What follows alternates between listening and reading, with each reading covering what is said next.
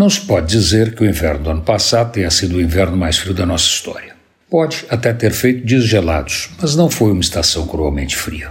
Já não se pode dizer a mesma coisa do verão no hemisfério norte.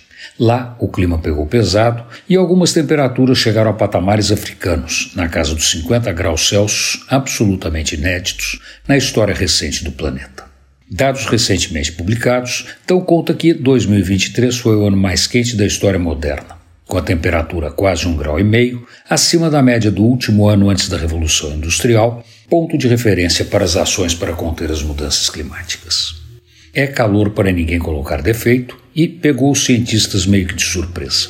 Eles não esperavam esse avanço no espaço de tempo em que ele se deu.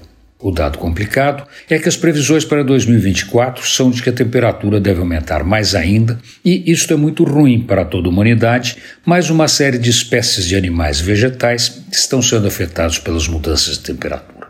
A suma dos efeitos do aquecimento global com El Ninho terá o condão de elevar ainda mais a temperatura, e as previsões mais otimistas dão conta de que o fenômeno que acontece nas águas do Pacífico só deve começar a ceder na metade do ano.